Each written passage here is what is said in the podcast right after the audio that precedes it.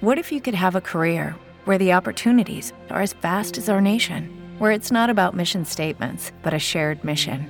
At U.S. Customs and Border Protection, we go beyond to protect more than borders from ship to shore, air to ground, cities to local communities. CBP agents and officers are keeping people safe. Join U.S. Customs and Border Protection and go beyond for something far greater than yourself. Learn more at cbp.gov/careers. Así los lunes son menos lunes. Bienvenidos al podcast semanal de computerhoy.com en el que trataremos la actualidad tecnológica de la última semana y lo que está por venir en los próximos días. Nos encontramos una semana más con Jesús Maturana. Buenas. Eduardo Álvarez. Hola a todos. Y un servidor, Jakub Motica. Parece que tenemos nueva versión de Windows, o al menos es lo que hemos visto en ciertas filtraciones. Windows 10 Ultra. ¿Tenemos algo, algo en claro, Edu? Sí, sabemos que la ficha de un portátil Dell se ha filtrado y en sus especificaciones viene Windows 10 Ultra. No sabemos concretamente qué es, parece que está confirmado que llegarán nuevas versiones de Windows, pero falta por desvelar las características. Aquí sabemos que Windows 10, por ejemplo, está disponible en versión Home y en versión profesional. Entonces se entiende que este Windows 10 Ultra iría un poquito más allá del profesional, incorporando aplicaciones como por ejemplo el Windows eh, Sandbox, que sirve, es un programa para ejecutar de forma segura aplicaciones, de forma que si por ejemplo tiene un virus, pues no infecte al resto del sistema operativo. Probablemente también eh, aplicaciones para ejecutar código y destinado a un público más eh, de un segmento profesional. No sabemos mucho más, sí que está confirmado esto, también se especula con que llegará una versión Lite de Windows, que eso sí parece realmente interesante, sobre todo hilando con esto que hemos comentado antes de los procesadores Snapdragon en ARM, seguramente vengan juntos, pero más allá de todas estas noticias, a mí lo que me llama la atención es que Windows 10, que es un sistema que está funcionando bastante bien a Microsoft, lo vayan a fragmentar. Lo van a fragmentar en diversas versiones para públicos distintos y yo tengo mis dudas, Matus, de que eso sea un acierto por parte de Microsoft. Supongo que lo han estudiado, han visto que hay demanda, pero yo tengo mis dudas, porque de momento está funcionando bien y lo que funciona bien no se toca. Sí, además eso que comentas de, coger y separar el sistema operativo en diversas versiones es muy de Microsoft, ¿no? Llevamos muchísimos años viéndolo, que si tenemos versión Pro, versión no Pro, versión Home, versión Home y un añadido más, entonces, bueno, lo que parece que queda claro es que esta versión Home Ultra vendría eh, a que caer en lo que podríamos llamar una versión intermedia entre lo que es la Home y, la versión eh, profesional. Entonces, eh, bueno, veremos. Eh, como decimos, todavía son habladurías, es una filtración, pero en cuanto tengamos más datos, pues os lo haremos saber. La semana pasada se celebró el Computex 2019 en Taipei, que es una cita bastante importante dentro del mundo de la informática, es donde se reúnen los principales fabricantes y presentan sus novedades de cara al año. Un año más la Computex ha servido sobre todo para que conozcamos novedades relacionadas con los equipos de escritorio, tanto PCs fijos como ordenadores portátiles. Asus, que ha sido la marca con la que hemos tenido la oportunidad de viajar a este evento, que bueno, para aquellos de que no lo sepamos, la Computex se celebra en la ciudad de Taipei, en Taiwán, en la isla de Taiwán, que está mm, muy cerquita de China, y es un evento tecnológico pues como lo puede ser el Mobile World Congress de Barcelona o la IFA de Berlín, pero en este caso es un evento muy focalizado en eh, los PCs, es decir, cuando te das una vuelta por la feria, que es un edificio que consta de varias plantas, aunque realmente todo lo interesante está en una sola planta, te das cuenta de que más allá de grandes marcas como Asus, MSI o incluso Microsoft, que lleva también equipos de sus socios, como pueden ser Lenovo, HP o muchas otras, pues te das cuenta de que en realidad los grandes protagonistas son los complementos de PC, es decir, cajas para ordenadores, teclados, mm, cables. No os hacéis una idea de la cantidad de productos muy específicos que, que hay en este mercado, porque no hay que olvidar que al fin y al cabo si ya lo son todas las ferias, esta lo es todavía más. Es una feria centrada sobre todo en, bueno, en hacer negocio, para que vayan allí proveedores, compañías, pues a ver qué precio le pueden hacer para comprar mil teclados o mil cables o bueno, en fin, compras a gran escala. Pero más allá de eso, si nos centramos en las novedades de producto que se han presentado en la, en la Computex, pues destacar por la parte de Asus, por ejemplo, la presentación del ZenBook Pro Duo, que es un ordenador portátil con dos pantallas que va un poco en la línea de lo que Asus lleva un tiempo intentando, que es buscar una alternativa o una solución al problema de eh, los monitores externos. ¿Que ¿Cuál es? Pues que cuando viajas te puedes llevar tu ordenador portátil, pero no te puedes llevar tu monitor externo en la maleta, o bueno, por lo general no te lo llevas, y quedas o no, pues ya pierdes esa segunda pantalla que, es, que a lo mejor en la oficina, en el trabajo se utiliza, así que cuando estás en movilidad pues echas de menos. El ZenBook Pro Duo destaca porque tiene dos pantallas. La pantalla secundaria es un panel que está ubicado en la base de este, este ordenador portátil.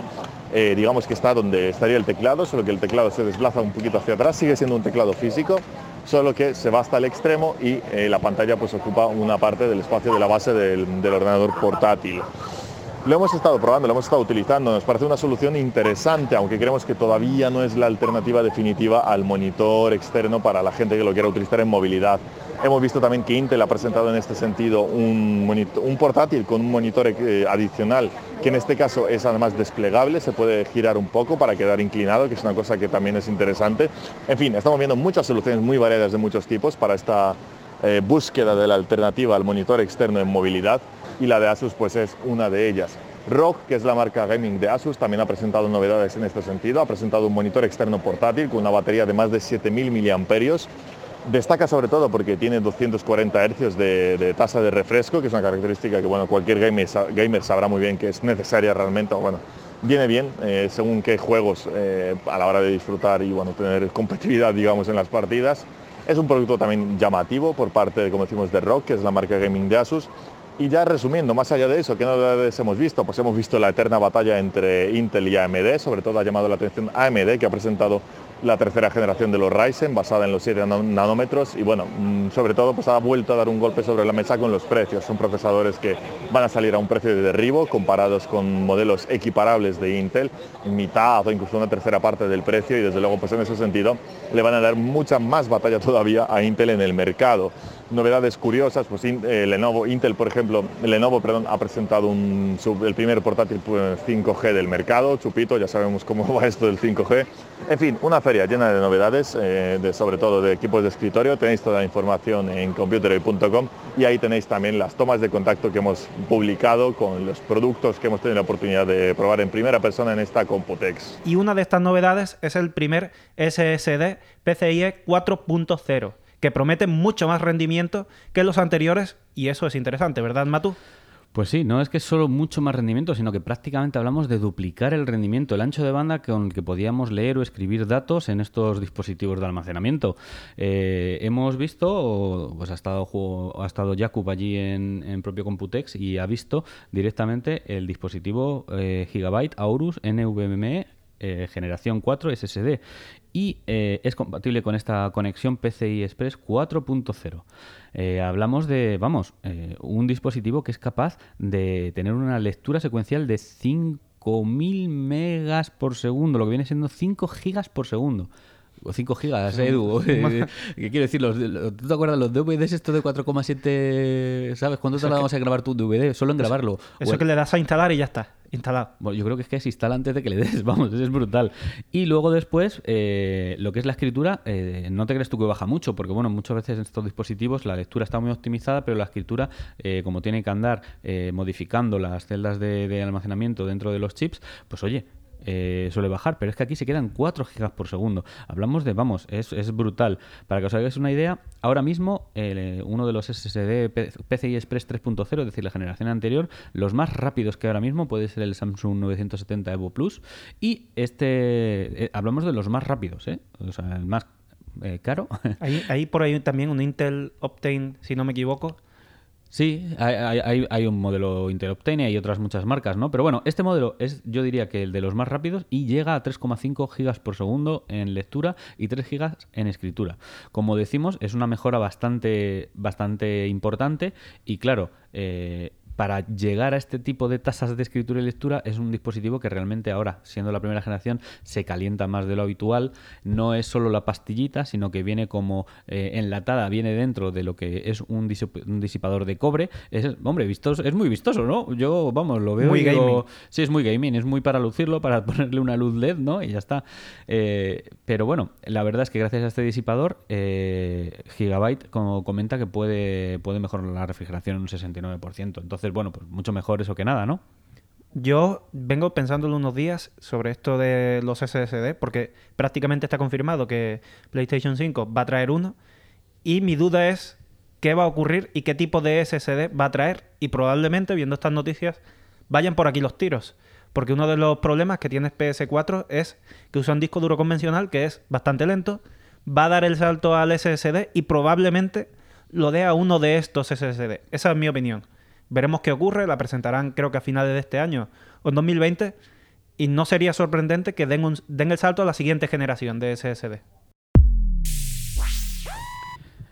Bueno, y tenemos novedades en el universo de videojuegos de PlayStation 4. Se espera la llegada de Death Stranding y contamos con la colaboración de Alberto Lloret, redactor jefe de Hobby Consolas, que nos va a contar por las novedades del mismo. Hola, buenas, ¿qué tal? ¿Qué es lo que quieres saber?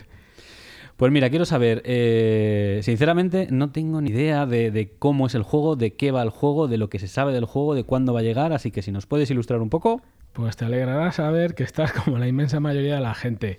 Han soltado un tráiler de 9 minutos, han confirmado que la fecha de lanzamiento es el 8 de noviembre, han dado unas pinceladas sobre cómo va a ser el juego, pero la verdad es que después de ver el vídeo uno puede sacar conclusiones, pero no hay ninguna certeza ni nada. O sea, el juego, el, tema central, eh, tal y como ha dicho el creador, es reconectar a, la gente. Eh, dice que en la sociedad en la que vivimos hoy en día eh, estamos todos como una especie de aislados, bien por dispositivos, bien por nuestra forma de vida, y que no conectamos con el mundo que nos rodea.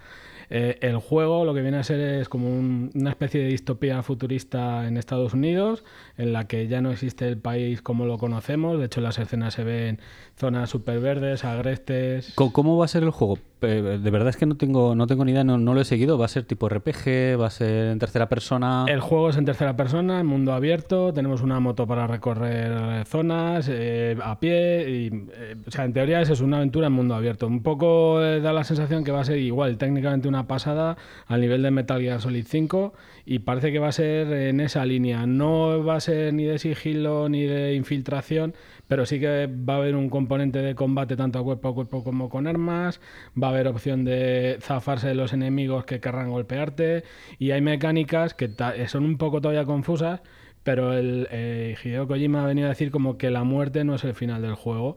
Es decir, que si por una casualidad los enemigos, que es una especie de... Hay varios tipos de enemigos, pero vamos, uno de ellos son una especie como de demonios, soldados demoníacos, si esos te funden, hay una especie como de, de, masa viscosa que te absorbe y te lleva a una dimensión que lo llaman como el otro lado, una cosa así.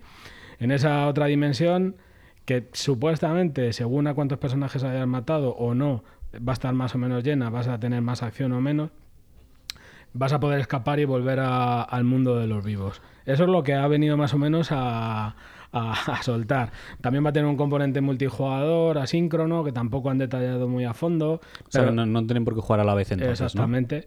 Y dicen que lo mismo, que puede ser un poco en la línea de las bases de Metal Gear Solid 5, que tú puedas ir a una zona de un jugador pero no han querido tampoco entrar en mucho detalle. Tienen todo el E3, tienen todo el verano hasta el 8 de noviembre que se lanza, tienen que ir soltando gotita a gotita. Sí, bueno, o sea, eh, por lo visto está todo en el aire, pero sí que es cierto que este juego crea muchísima expectación. Por ser de quién es. Hideo Kojima siempre, siempre tiene un sello bastante personal, o imprime un sello bastante personal a sus juegos y la gente que le sigue, que le conoce y demás, sabe que no va a ser un juego al uso en muchos sentidos. Y teniendo en cuenta que la PlayStation 5 está a la vuelta de la esquina, ¿tú piensas que este juego será juego franquicia que llegue a la nueva consola? A ver, yo creo que eso lo van a hacer muchos. Lo van a lanzar ahora a final del ciclo de vida. Hombre, también dicen que PlayStation 5, una de las cosas por las que va a traer mucha gente o, o porque podría ayudarle en ventas es el tema de la retrocompatibilidad. Perdón.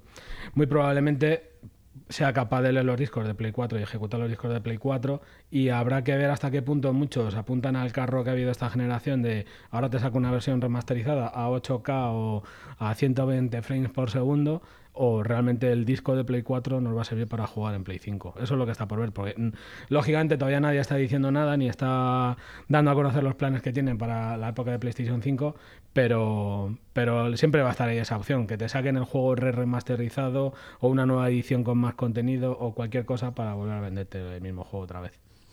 Bueno, pues entonces ya sabéis, desde aquí hasta el próximo 8 de noviembre os mantendremos informados tanto en hobbyconsolas.com como en computeroy.com. Y esta semana pasa por nuestro laboratorio el Motorola One Vision, un smartphone de gama media con un precio de alrededor de 299 euros que promete mucho en el terreno fotográfico, ¿verdad, Marta? Pues sí, la verdad es que sí, todavía no nos ha dado tiempo a probarlo mucho más, pero la verdad es que está bastante chulo el móvil. Así que durante estas semanas vamos a ir probando todas sus características para en unos pocos días lanzar el, análisis. Y la verdad es que así para empezar, eh, lo que llama la atención sobre todo es la pantalla, que es muy larga. Sí, es una pantalla muy grande, son Sí. más de 6 pulgadas de diagonal, ¿no? Sí, es sobre todo lo que llama la atención es que es muy alargada y luego cuenta con, con una perforación donde está la, la cámara frontal Hay con agujerito. con agujerito. Sí, sí, sí. En, un- en una de las esquinas. Que bueno, debería molestar poco. Lo que pasa es que vemos que tiene un borde un poquillo más grueso que nos ha llamado la atención. Pero en general no molesta nada, no, molesta las notificaciones ni a ninguna aplicación, así que por el momento va bien.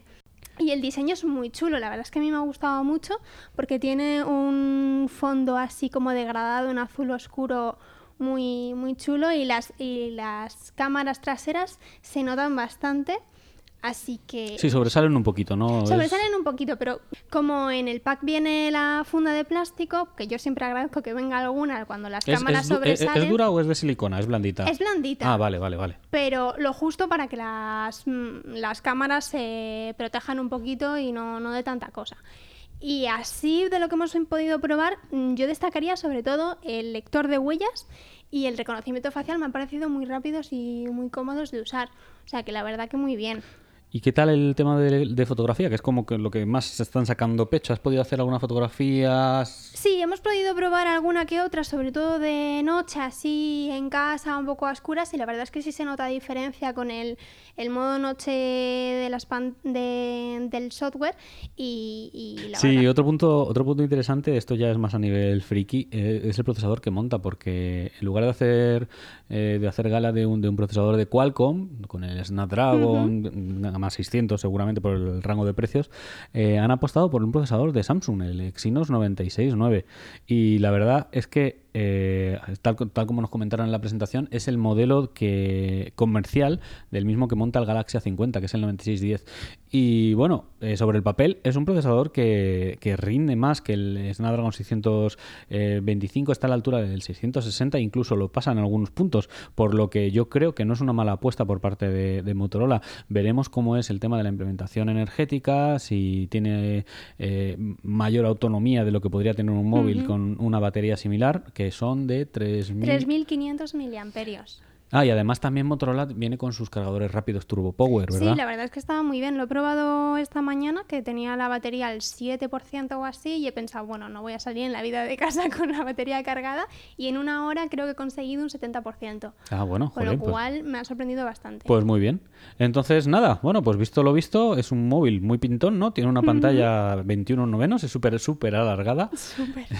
y vamos a ver cómo rinde en término fotográfico. Pues en unos días veremos el análisis completo en computerhoy.com.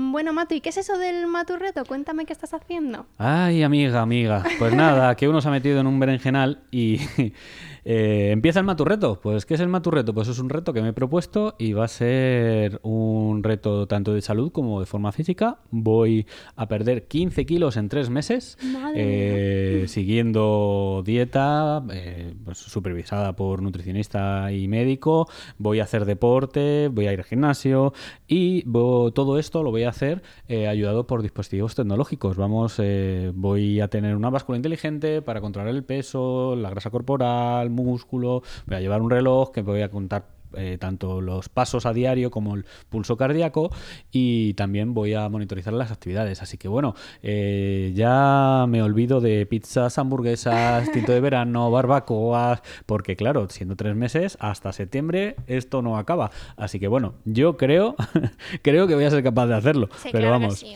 Pero vamos, eh, aquí en la oficina yo solo os puedo decir que hay porras apostando sí sí o sí no, no digo más. Ya verás cómo sí. Y hasta aquí llega el episodio de hoy. Nos escuchamos la próxima semana. Hasta luego. Adiós.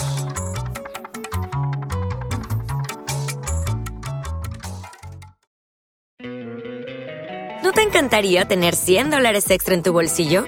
Haz que un experto bilingüe de TurboTax declare tus impuestos para el 31 de marzo y obtén 100 dólares de vuelta al instante. Porque no importa cuáles hayan sido tus logros del año pasado, TurboTax hace que cuenten. Obtén 100 dólares de vuelta y tus impuestos con 100% de precisión. Solo con Intuit TurboTax. Debes declarar para el 31 de marzo. Crédito solo aplicable al costo de la presentación federal con TurboTax Full Service. Oferta sujeta a cambios o cancelación en cualquier momento.